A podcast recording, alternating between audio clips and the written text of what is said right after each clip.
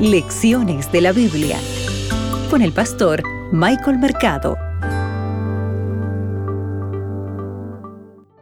Bienvenido a Lecciones de la Biblia. Para hoy miércoles 8 de febrero, de engañador a príncipe. Apreciado amigo, a pesar de tus errores, Dios todavía puede bendecirte. Sin embargo, cuánto mejor es evitar los errores desde el principio, ¿verdad? ¿Qué decisiones enfrentas ahora? ¿Y cómo puedes evitar equivocarte? Abre tu Biblia, porque hoy juntos escucharemos la voz de Dios. Hoy meditaremos en Génesis el capítulo 32, el versículo 22 al versículo 24. El texto bíblico dice lo siguiente. Y se levantó aquella noche y tomó sus dos mujeres, y sus dos siervas, y sus once hijos, y pasó el vado de Jacob. Los tomó, pues, e hizo pasar el arroyo a ellos, y a todo lo que tenía. Así quedó Jacob solo y luchó con él un varón hasta que rayaba el alba. Apreciado amigo, tenemos que recordar algo importante. Jacob se inclinó a conspirar con su madre, Rebeca, para engañar al padre y así obtener su bendición.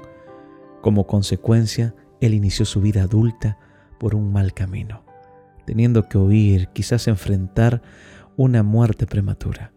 ¿Cuántas veces tú también tal vez iniciaste tu vida por un mal camino? Pero nunca es tarde, sabes, para volver a empezar.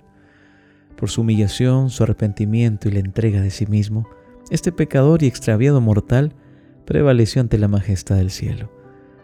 Se había asido con temblorosa mano de las promesas de Dios. Tú también necesitas tomarte de las promesas bíblicas, las promesas que Dios ha establecido en su palabra. Vemos aquí, ¿verdad? A este príncipe que estaba con el corazón colocando todo, ¿verdad? Del amor infinito. No pudo desoír los ruegos del pecador. Aquí vemos a este príncipe que en este momento duro, difícil, ¿qué está haciendo Jacob? Está aferrándose a las promesas de Dios y le dice, no te voy a dejar hasta que me bendigas. Sabes que la Biblia nos informa que los tres patriarcas y sus esposas están enterrados en la misma cueva, ¿no? Cuando tú lees Génesis el capítulo 49, versículo 29 al 33. Aquí se habla, ¿verdad? Se habla de Jacob, se habla que le entregó algunas instrucciones a sus hijos. Y es interesante que la confianza de Jacob en Dios era fuerte. Él confiaba en Dios y se consideraba un extranjero, un peregrino en la tierra a pesar de los errores, recuerda, se fue de la casa con nada, pero regresó a Canaán como un hombre rico.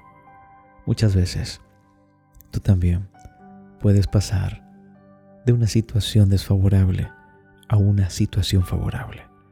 El cambio lo harás simplemente si colocas tu confianza en Dios.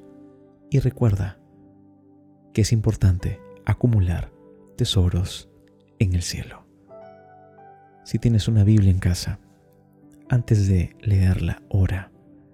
Dios quiere mostrarte el camino que debes de seguir.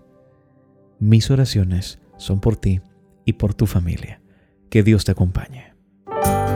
Acabas de escuchar Lecciones de la Biblia con el pastor Michael Mercado.